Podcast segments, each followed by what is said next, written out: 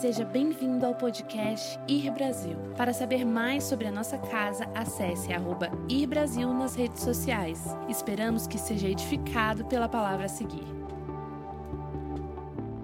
Eu li uma frase, eu li um, eu li um artigo de, de, de Abraham Lincoln. Diz esse artigo diz que uma vez uma pessoa chegou para ele, e na verdade ele estava marcado para receber uma pessoa. O presidente Lincoln, então, está esperando essa pessoa chegar. A secretária bate na porta dele, no gabinete dele, no gabinete presidencial, fala assim: presidente, a pessoa que está com o horário marcado com você chegou. Lincoln disse que chegou e olhou na porta, assim, pela fresta da porta, e viu aquela pessoa. E quando ela viu o rosto dela, ela disse para a secretária: eh, Senhora, eu não vou receber ele. Aí ele, presidente, ele tem hora marcada com você, como você não vai recebê-lo? Ele falou assim: pela cara dele, pelo rosto dele, eu não vou recebê-lo. Aí a secretária virou e disse assim para ele: Presidente, me desculpa, com muita delicadeza, ela disse: Presidente, me desculpa, mas ninguém escolhe o rosto que vem ao mundo. E ele respondeu a ela: falou assim, Minha cara, depois de 40 anos, você tem que escolher o rosto que você tem que ter para demonstrar ao mundo. O que Lincoln estava dizendo? Que depois de um certo tempo de vida, nós precisamos entender que, que temos que crescer. Temos que abraçar o crescimento e temos que entender que o crescimento, ele reflete uma mudança de coração. A Bíblia diz que o coração alegre, ele formoseia o rosto. A expressão do nosso rosto é aquilo que está dentro do nosso coração. E nesse crescimento de vida, nesse chamado ao crescimento, esse chamado a andarmos essa jornada, a jornada da vida, a jornada da vida cristã, o Senhor nos chama para botarmos um alvo no futuro. O nosso alvo do futuro é chegarmos à estatura do varão perfeito, o nosso Senhor Jesus Cristo. E esse Cristo, ele foi revelado de uma maneira exata dois mil anos atrás, quando ele desceu dos céus, encarnou. O Verbo se fez carne. Houve a encarnação do Filho de Deus, nascendo naquela manjedoura, e depois sendo criado e se levantando aos seus 30 anos e mudando a história do planeta através dos seus ensinamentos e, acima de tudo, através da sua própria vida. E quando nós olhamos para esse homem, esse homem é o nosso espelho, esse homem é o nosso alvo, esse homem é a nossa origem, esse homem, Jesus Cristo, é a nossa obsessão. E hoje eu quero começar a construir um pouco da mentalidade da Páscoa, nessa jornada da vida. E eu, eu penso que a jornada da vida, nós temos duas grandes travessias na vida. São duas grandes travessias que caem diretamente nessa mentalidade da Páscoa. A primeira travessia é aquela travessia em que, e é nessa travessia que eu vou me, me, me, me focar hoje, na primeira travessia. Mas a primeira travessia da vida é aquela travessia da redenção, da salvação. É quando Deus diz: Eu vou tirar vocês do Egito. Eu vou vir ao Egito e vou tirar vocês de lá. Essa talvez seja a maior travessia da vida de um homem. Dizem, dizem por aí que as duas coisas principais da vida de um homem é quando ele nasce e quando ele descobre. Hoje eu recebi um post desse de um amigo meu, e quando ele descobre o seu destino, o seu propósito. Mas a primeira travessia, eu quero dizer que a travessia da salvação é quando você nasce de novo. É quando alguém entra na tua região de prisão, de morte, de escravidão, chega naquele lugar naquele lugar ao qual você não consegue ser preso ou ser livre, que você está encarcerado e preso. E ele diz: Chegou o dia, prepare-se, vocês vão sair daqui. E ele leva, ele conduz o povo daquela região da morte, do Egito, da escravidão, até a promessa que é uma terra. E como se caracteriza essa primeira grande travessia? Se caracteriza com a travessia do Mar Vermelho. É um homem com um cajado na mão, tocando no mar, e o mar se abrindo. Agora a pergunta é: o que, que aqueles 3 milhões de pessoas que estavam seguindo aquele homem chamado Moisés, que representava, era uma tipologia de Cristo, era uma imagem, uma sombra do Cristo futuro, o que aquelas pessoas que estavam seguindo aquele homem fizeram para atravessar aquele mar? Nada. Eles não tiveram nenhuma interferência de força, eles não tiveram nenhuma ingerência de conselhos. Pelo contrário, eles só seguiram o caminho que foi aberto pelo cajado de um homem. Essa é a primeira grande travessia, a travessia da salvação. É aquela que um homem bate o cajado no mar, o mar se abre e você atravessa. Essa é a redenção. A segunda grande travessia é a travessia do Jordão. A travessia do Jordão representa a travessia da entrada no teu destino, no teu propósito, na promessa. O povo, quando saiu do deserto, ele saiu com a promessa de herdar uma terra. E essa travessia, ela se, ela se manifesta ou ela se concretiza através de uma arca que é construída no deserto. Aquela arca que é construída no deserto, se você dar um passo para trás, voltar algumas casinhas, você vai ver que o ouro que construiu aquela arca foi o ouro que os egípcios deram aos hebreus quando eles saíram do Egito. Então, quando eles saíram do Egito, eles saíram ricos. Então, eles pegaram aquele ouro e construíram a arca. Uma, uma parte daqueles homens construíram um bezerro de ouro. O que a gente faz com ouro no deserto? A gente constrói um bezerro de ouro, a gente constrói uma um, algo idólatra que fica no torno do eu, ou a gente constrói uma arca que lá na frente vai nos levar ao destino. Então, o que significa?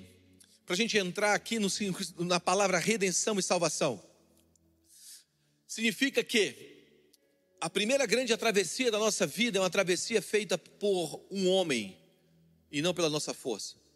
A segunda grande travessia da nossa vida, que é a, a travessia para o nosso destino, é feita através do nosso empenho.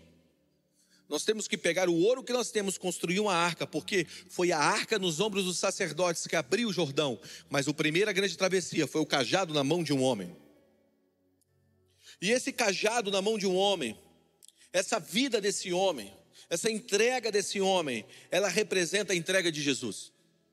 E hoje eu quero falar um pouco dessa primeira grande travessia da nossa vida, que é a travessia para a redenção e para a salvação.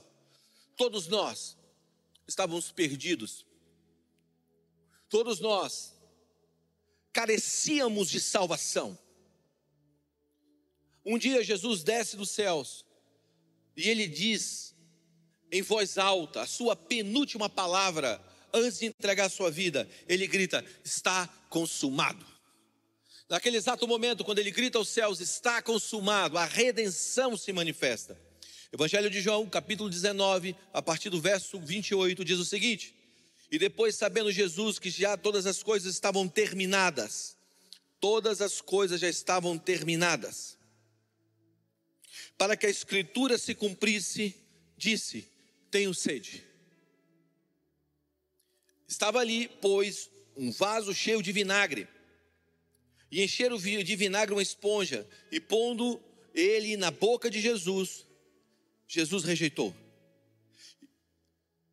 E depois ele disse: Está consumado. Diga, está consumado. E inclinando a cabeça, entregou o Espírito. A Bíblia fala que Jesus disse: Está consumado. E aí ele entregou o seu Espírito. Essa palavra está consumado significa o mar abriu e o mar fechou. Toda a obra foi feita. Essa travessia ela não pode ser feita, a travessia da salvação não pode ser feita pelo nosso próprio empenho. Todos nós sabemos que a salvação ela não é fruto das obras, ela é fruto da fé em Jesus Cristo. A Bíblia diz lá, no, lá, em Romanos capítulo 10 que a nossa boca nós confessamos a respeito da salvação e nosso coração nós cremos a respeito da justiça. Significa que agora o crer nos leva à salvação. Cri, por isso falei, diz a palavra. O que nós cremos em nosso coração se torna uma declaração que eu quero propor para você no início dessa mensagem é que quando Cristo disse está consumado, a redenção caiu sobre nós. Você sabe que a palavra consumado, perdão, é a palavra, é a palavra, a expressão grega, que é tetelestai, tetelestai se você for ver os comentários bíblicos, se você for abrir os comentários bíblicos para tentar achar essa palavra, tetelestai, você vai encontrar pouquíssimas referências a essa palavra. Então, quando Jesus grita, está consumado, ele está falando, tetelestai. Uma delas que aparece nos comentários bíblicos é a palavra pagar dívida. Todas as vezes que uma dívida era paga, quando se fechava o contrato ali e a dívida era paga, então um documento era entregue da dívida paga, e aquele documento vinha com um carimbo, e no carimbo vinha escrito Tetelestai, está consumado essa dívida. Dívida paga. Outra vez que você encontra nos comentários bíblicos a palavra tetelestai, que é está consumado, era quando uma propriedade era comprada. E o documento que era entregue carregava essa palavra, tetelestai. Ok? Isso afirma que o direito de propriedade daquele lugar era dado àquele homem que pegou. Isso dava legalidade dele sobre aquela terra. Então o documento vinha escrito tetelestai. Então, quando eles assumiam aquele documento, ele tinha o direito da terra. Mas eu acredito que a palavra mais próxima a estar consumado era a palavra que era relacionada quando o pai pedia para um filho cumprir uma tarefa, ou para um escravo cumprir uma tarefa, e quando ele cumpria aquela tarefa, ele voltava ao seu pai, ao seu senhor e dizia: Ó, está consumado, acabou, tetelestai, fechou-se o ciclo. Eu terminei. Essa afirmação mostra de uma maneira veemente o que? Que não existe nada a se fazer após isso. Foi concluído o trabalho. O trabalho está feito. Terminamos. Significa que não é mais ou menos quando eu peço para meus filhos arrumarem o quarto. quando eu peço para meus filhos arrumarem o quarto, quando eles terminam de arrumar o quarto, eu chego no quarto, e não está tetelestai, não está consumado. Está mais ou menos os brinquedos embaixo da cama, embaixo do cobertor. Na verdade, eles pegam, jogam, pegam o edredom, jogam o edredom por cima dos brinquedos, e aí você pensa que tem um ser dormindo lá.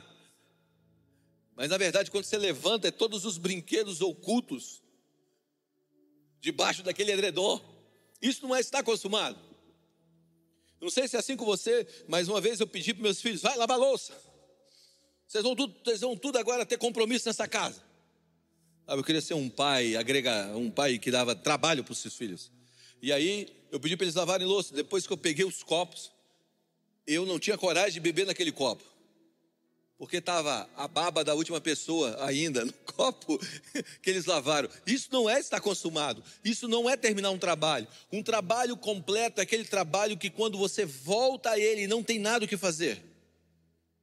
Então, quando Jesus grita, está consumado, ele está dizendo: olha, a tarefa inteira foi cumprida da sua maneira exata. O apóstolo João, que retrata o Cristo como um ser divino, o Filho de Deus, diferente de Mateus e diferente de Lucas, que um retrata como filho de Davi e outro filho de um homem. Mas o, o, apóstolo João, quando ele escreve sobre Jesus e coloca como filho de Deus, ele é extremamente fiel no cumprimento das palavras, das palavras proféticas do Antigo Testamento. A Bíblia diz lá em João capítulo 19, versículo 24, João afirma ali, diz que as vestes de Jesus não foram rasgadas, ele coloca isso lá. Para quê? Para que se cumprisse as escrituras ele coloca de uma maneira intencional, comparando os textos com textos do Velho Testamento. Então João está sendo preciso, sabe, cirúrgico. Ele continua dizendo lá no versículo 36, no mesmo capítulo 19 e 37, está dito que nenhum dos seus ossos, os ossos de Jesus seriam quebrados para que se cumprisse as escrituras. Quando você lê Salmo capítulo 22, você vai encontrar um, um, um desenho messiânico sobre a vinda de Jesus sobre o sacrifício de Jesus, diz que nenhum dos seus ossos seriam quebrados, diz que poderiam contar os seus ossos, é um texto totalmente messiânico. Então João está citando esses textos messiânicos de uma maneira precisa. João está dizendo que a morte de Jesus é o cumprimento de cada pedaço das Escrituras. A morte de Jesus está sendo cumprida nos mínimos detalhes. O que o Pai mandou ele fazer, ele fez. Tudo que o Pai mandou Jesus fazer, ele fez. Tanto que ele disse, o próprio Jesus disse: Eu só faço o que vejo o meu Pai fazer. Eu só opero segundo a imagem do meu Pai. O que meu Pai fala, eu faço. E no final da sua vida, no final, ele diz o seguinte: Eu cumpri cada etapa da história pelo qual o Pai me enviou. E agora eu estou gritando: Tetelestai, está consumado. Por isso, Jesus está dizendo: Nada pode ser feito depois de mim. Tudo foi feito. A Bíblia fala em Hebreus capítulo 10, versículo 16, algo maravilhoso. Na verdade, Hebreus capítulo 10, versículo 12. Jesus, porém, O autor dos Hebreus diz: Jesus, porém, tendo oferecido para sempre o único sacrifício pelos pecados. Diga comigo na tua casa: um único sacrifício. Significa que não haverá um segundo sacrifício, porque foi feito um único sacrifício. E a melhor parte vem agora.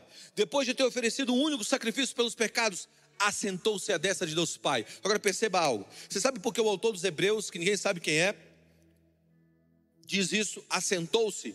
Porque se você entrasse no tabernáculo na época do Antigo Testamento, você ia ver que não havia uma cadeira. Não tinha cadeira no Santo dos Santos, não tinha cadeira no Santo Lugar, não tinha cadeira. O sacrifício nunca era necessário para pagar a dívida pelos pecados.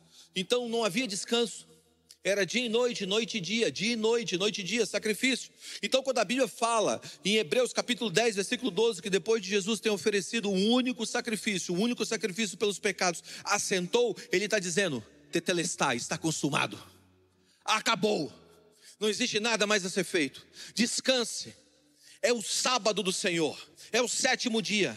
Guardando aí em diante até os seus, até os seus inimigos sejam postos por estrada dos seus pés, porque como a única oferta aperfeiçoou para sempre quantos estão sendo santificados. E disso nos dá testemunho também o Espírito Santo, porquanto, após ser dito, isto se assentou. Isso é salvação. A primeira grande travessia da vida de um homem. A primeira grande travessia da vida de um homem é quando ele percebe que ele precisa de um redentor. É Moisés abrindo o mar. Essa é a representatividade. Agora, a pergunta, escute, a pergunta que nós devemos fazer nessa hora é: o que Deus fez na cruz de Cristo? Ou melhor, o que Deus fez por nós na cruz de Cristo? E a segunda grande pergunta, o que a redenção significa? O que Deus fez por nós na cruz de Cristo? O que a, o que a redenção significa? O que muda em nossas vidas o fato de sabermos que Cristo nos redimiu, que nós fomos redimidos? A resposta vem em Colossenses capítulo 2, versículo 13. Pega a tua Bíblia aí na tua casa, ou anota aí, depois você lê Colossenses capítulo 2, versículo 13 a 15. Paulo aqui responde o que Deus fez por nós em razão da cruz. E quanto vós está, estavam mortos nos, nos, pecados e na circuncisão da vossa carne, vos, vos vivificou juntamente com ele, perdoando-vos de todas as ofensas, havendo riscado escrito a cédula que era contra nós, nas suas ordenanças, ao qual de alguma maneira era contrária a cada um de nós, e tirou do meio de nós toda essa condenação, cravando na cruz e despojando os principados e potestades, os expôs publicamente, triunfando sobre si mesmo a todos eles. Aqui, ele nos mostra que ele nos tirou de uma condição. Qual condição? Condição de mortos no pecado. A primeira coisa que você precisa sacar desse negócio, do que Cristo fez na sua redenção, o que significa o que Deus fez por nós na cruz, Ele nos tirou de uma condição de mortos. Sabe que existe três tipos de morte: existe a morte física, existe a segunda morte, e existe a morte espiritual.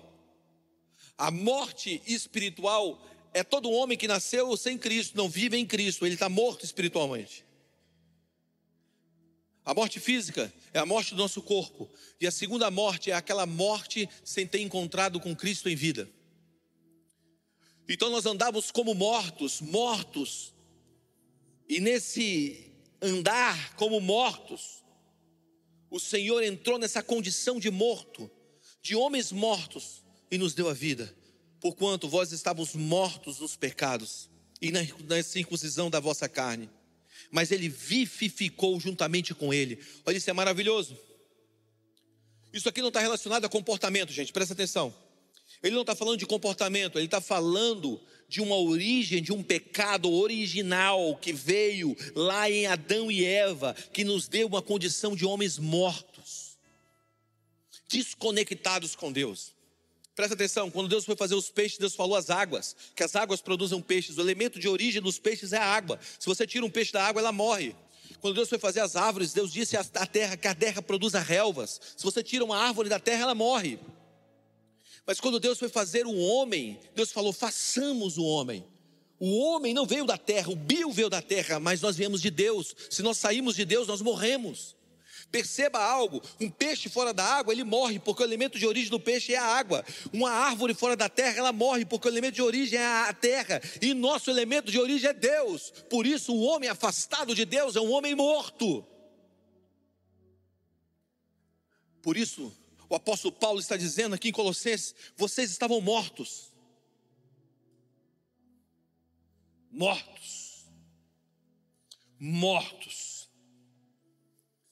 mas a redenção de Cristo, o está consumado, o Cristo que mergulhou no mais profundo da morte, o Cristo que mergulhou, deu aquele de ponta, sabe? Entrou nas regiões escuras, esse Cristo nos comprou de volta para si, através da sua vida. Isso fala do nosso pecado original. Adão é aquele que mata Deus quando ele diz sim para si mesmo. Adão é aquele que diz: seja feito a minha vontade de comer esse fruto. O último Adão é aquele que diz: não seja feito a minha vontade, mas a tua vontade. É aquele que obedeceu até o fim. Quando nós estamos na origem do primeiro Adão, na raiz do primeiro Adão, nós estamos como aqueles que estão dizendo que a minha vontade seja feita, e a nossa vontade sendo feita vai nos levar à morte. Mas a vontade de Cristo sendo feita em nós é que para que nenhum pereça. Isso nos leva à vida. Tetelestai é estar consumado, saia da morte para a vida. Jesus é aquele que mantém o vínculo com o Pai. Adão é aquele que quebra o vínculo com o Pai. O último Adão não é o segundo Adão, gente, é o último Adão. O último Adão, um primeiro Adão e o último Adão, porque só existe duas origens de espécie. Aquele que diz a minha vontade seja feita, não preciso de Deus. Aquele que diz a minha sua vontade seja feita, eu preciso de ti. O primeiro Adão disse eu não preciso, o segundo Adão diz eu necessito. Então o primeiro Adão perdeu a vida, perdeu o caminho da árvore da vida. O segundo Adão disse eu preciso de ti. E esse precisar de ti ele de novo com Deus, levando consigo todo o povo, língua, tribo e nação. Todos nós estamos conectados a Deus. Santo Agostinho diz o seguinte: a árvore da vida foi plantada no Gólgota.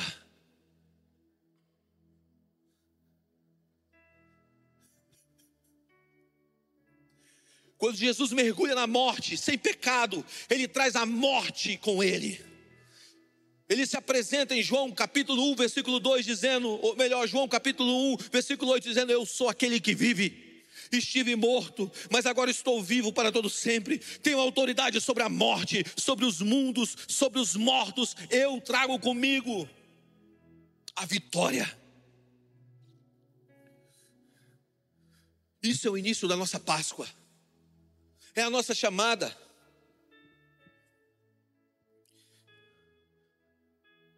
Se ajoelhe, grite aos céus que você precisa dele. Lúcifer quis subir em uma dependência, caiu. Jesus desceu, por isso subiu. Não se coloque acima, se coloque abaixo. Jesus mergulhou nas regiões escuras da morte para nos trazer de volta. Você sabe o que o apóstolo Paulo fala? O apóstolo Paulo fala que Cristo foi entregue antes da fundação do mundo. Jesus foi entregue antes da fundação do mundo, então presta atenção no que eu vou te dizer. A redenção veio antes da criação. A redenção já existia antes de uma criação ser feita. Ele já existia. Eu amo isso. Jesus já tinha sido entregue mesmo antes de você existir, mesmo antes da criação existir. Deus sempre tem um plano de redenção, mesmo quando você está caindo. Antes de você cair, Deus já programou a sua redenção. Antes de você tropeçar e cair, Jesus já falou: já sei para onde você vai, levanta. Sabe, Jesus, presta atenção no que eu vou te dizer. Paulo escreve Filipenses e Colossenses presos, preso em Roma. E quando Paulo está em Roma preso, ele está escrevendo E eu não sei se você sabe, mas um prisioneiro romano em uma casa, não numa prisão, ele tinha que pagar pela sua casa, ele tinha que pagar pelo aluguel da casa, ele tinha que pagar pela comida dele. Então Paulo trabalhava dentro daquela prisão romana, daquela casa. E quando Paulo escreve, se você ler o, filho, o livro de Filipenses, você vai entender o Deus absoluto, o Deus que preenche todas as coisas, o Deus que não está em um só lugar, o Deus que enche tudo, o Deus que preenche cada lugar, cada ponto. O que significa você entender que você deve voltar a Deus, é você entender que Deus precisa preencher todas as coisas. Deus está no seu respirar, Deus está nos seus filhos, Deus está na criação dos seus filhos. A gente é famoso em fazer uma lista: primeiro, primeiro Deus, segundo família, terceira igreja. Não, não, não, não. Apaga essa lista, tudo é Deus. Deus está na criação dos seus filhos, Deus está da, da, quando você faz a tua igreja, Deus está quando você empurra o teu filho no balanço do parquinho, Deus está quando você bota ele no carro e leva ele para a escola. Tudo aquilo é teu ministério. O teu ministério não é aquele tempo de, de 30, 40 minutos servindo na igreja, 60 minutos, duas horas, três horas, um final de semana, não. Tudo é o teu ministério. Teu ministério está quando você está fazendo o teu café de manhã e está glorificando a Deus, quando você está tomando aquele banho de água quente e está dizendo, Deus, obrigado. Quando você acorda de manhã e você respira fundo e, o ar entra nos seus pulmões, mais do que nunca nós estamos sabendo o valor do ar nos pulmões nesses dias. Deus está em tudo. Comece a enxergar e se preencher de Deus. E a segunda pergunta é: nessa primeira grande travessia, o que significa a redenção? O que significa isso? A Bíblia responde. Aonde? Em Colossenses capítulo 2, versículo 16. Portanto, ninguém vos julgue pelo comer ou pelo beber ou por causa de dias de festas, ou de lua nova, ou dos sábados, quais são sombra das coisas futuras, mas o corpo é de Cristo. O que ele está dizendo? Já não há mais condenação. O que ele está dizendo? Deixa a religiosidade, larga de ser religioso, que ninguém julgue você pelo comer, pelo beber, que ninguém julgue você por causa das festas. Se você não for nas festas, não julgue. Sabe, ele está dando uma paulada na religião, o que significa redenção, que agora nós não precisamos mais de sacrifícios, de mutilações, de velas acesas. Nós não precisamos mais subir uma escadaria de joelhos. Sabe, nós não precisamos mais pagar para sermos aceitos. Mas nós muitas vezes nos sacrificamos porque nós somos aceitos. Significa que agora não existe mais um mediador entre você e Deus, a não ser Jesus Cristo. Não sou eu de terno e gravata que vou te levar a ser um homem te aproximando de Deus. Não, não, não, não, o caminho está aberto. Jesus é o teu mediador não existe uma autoridade papal tomando conta, não. É o sacerdócio de todos os santos. Todos nós podemos ter acesso com Jesus Cristo. Lógico que Deus levantou autoridade sobre nós, lógico que nós devemos honrar as autoridades, lógico, mas isso não se pode se colocar no lugar de um mediador. As pessoas vêm para mim e vêm dizer: Guga, eu recebi uma profecia, essa profecia estava me julgando, eu estava julgando ou estava te aliando? Não, não, não, não, era uma profecia de condenação. Eu disse para ela: a Bíblia diz que já não há mais condenação para aqueles que estão em Cristo Jesus. Então, se eu condeno você, eu estou indo contrário o martelo do juiz, que diz que você está livre de toda condenação. Você está comigo?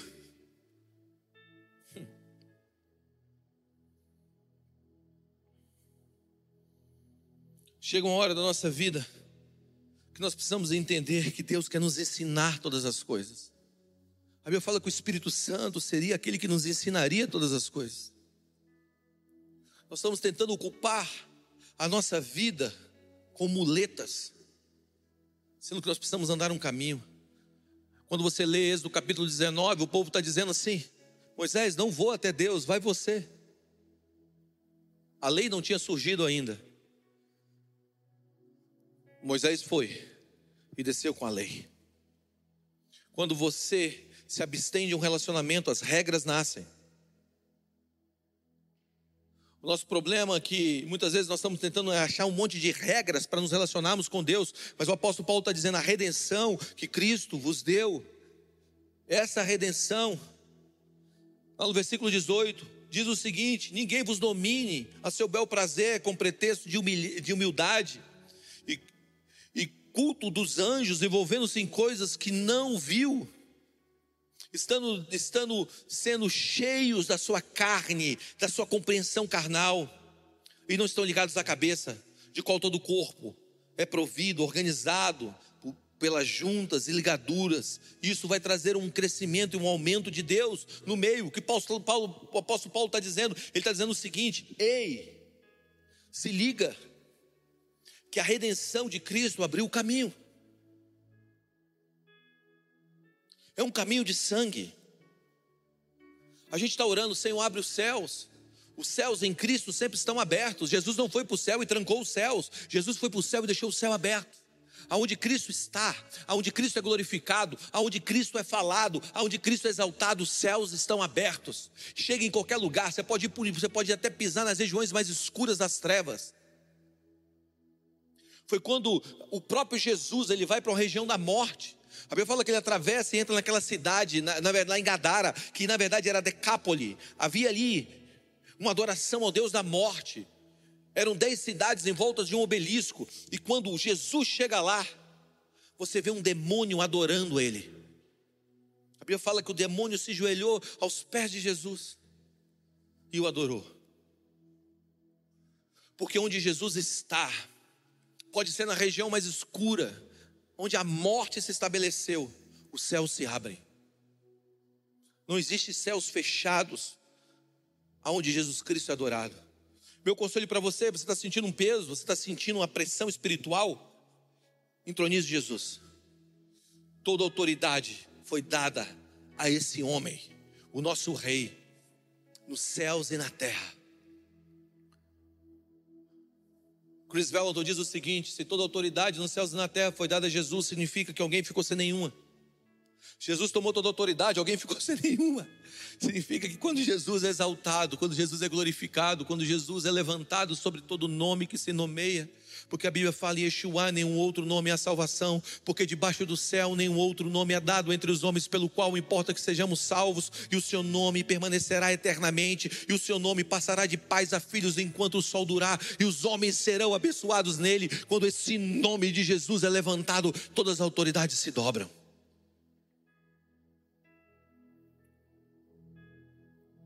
Há uns anos atrás, eu vou encerrar com isso. Há uns anos atrás eu estava, muitos anos atrás, tomando café com um cara. O Fred está aqui, acho que ele conhece ele, o Bob Fitz. E eu estava tomando um café com o Bob Fitz, foi um líder de adoração da Integrity Music, do Osana Music, que fez um, um, canções que o mundo cantou. Era um dos principais líderes de adoração da época. Me lembro que era Tom Moy, Ron Knolly, Bob Fitz, tinha um Daryl Evans, que o David ainda gravou as músicas do Daryl Evans, né? Hã? É, esses todos aí. eu, eu, eu, eu, me lembro que eu sentei tomar um café com ele, a gente estava conversando, ele me contou uma história. Uma história que aconteceu com ele num país da América Central. Levaram ele para tocar num país da América Central. E quando ele entrou para tocar nesse país, haviam várias estátuas de deuses antigos com caras de demônios naquele lugar. Ele falou assim: Cara, não acredito que vocês montaram um palco no meio dessas entidades. E ele disse que subiu com muito, muito, com muito temor para poder tocar naquele lugar. E quando ele subiu, o Espírito Santo falou para ele: Fale o nome de Jesus. E ele ficou cantando sobre Jesus. Todas as músicas eram músicas centralizadas em Cristo, Cristo, o centro. E ele terminou, foi embora. Uma semana depois, ligam para ele. Disse, Bob, o pastor que levou ele, tu não sabe o que aconteceu? Ele fala. Sabe essas estátuas desses deuses que, que estavam do lado do palco? Duas delas caíram. Literalmente caíram e ninguém sabe por quê. Simplesmente elas caíram no chão. Elas estão com a cara no chão. É mais ou menos a arca na casa de Dagon. Ele diz: Glória a Deus. Quatro dias depois, ele recebe a ligação do pastor. E o pastor diz para ele: Ó, oh, Bob, eles botaram as estátuas de pé novamente. Quatro dias depois, o pastor liga para ele: Bob, as estátuas caíram novamente. Isso aconteceu por três vezes. Por quê? Porque onde Jesus é entronizado, todos os outros deuses têm que se dobrar. A verdade é que há poder no nome de Jesus. A verdade é que a primeira grande travessia da nossa vida é a travessia do entendimento que Ele nos redimiu, que nós somos redimidos nele, que não andamos como seres condenados, andamos somos como seres livres de toda maldição, de todo pecado. Nós somos livres, verdadeiramente nós somos livres. O Filho nos libertou. E hoje, nessa noite, eu quero, eu quero, eu quero orar por você. Eu quero orar por esse entendimento redentivo. Porque, porque eu estou cansado de homens que não se apropriaram da verdade de Cristo. Na verdade, eu estou cansado não dos homens, mas do comportamento de homens que não entenderam quem são em Cristo. É aquela história daquela mulher que trabalhou a vida inteira por um, por, por um senhor, e o senhor não tinha, nenhum, não, não tinha nenhum herdeiro, e era um homem muito rico, de muitas posses. E aquele homem faleceu, e ela se adoeceu, ela adoeceu meses depois do falecimento do seu senhor. E agora ela começa a gastar dinheiro, dinheiro, dinheiro, dinheiro, todas as reservas dela para ser curada. E agora ela está numa cama, sem dinheiro, não consegue mais pagar pelo seu tratamento. E chama um homem para orar por ela, e aquele homem vai orar por ela e começa a orar por ela. E quando ele está orando por ela, ele olha para a parede, tem um quadro na parede. E ele vira e diz: Posso ler aquele quadro? E ele começa a ler, pergunta: Quem tirou esse quadro? Ele falou: Foi meu senhor antes de morrer. Você sabe o que está escrito nesse quadro? Ela falou assim: Não, não sei ler isso. Ele está dizendo aqui: esse quadro é o testamento do seu Senhor. Ele deixou para você todas as suas posses, tudo o que ele possui. Muitas vezes nós estamos vivendo assim como cristãos, adoecidos em uma cama, com um testamento, com um novo testamento, empoeirando em nossas mãos, não entendendo a redenção de Cristo por nós. Por isso, nessa noite, eu quero orar para que você entenda que você participa de uma travessia de um escravo para um homem livre, de um perdido para um achado, de um doente para um curado, de um esquecido para um lembrado, de um derrotado para um vitorioso, de um bastardo para um filho. É nesse lugar que Deus quer que você viva e permaneça. Pai, eu oro nessa noite na autoridade do nome de Jesus.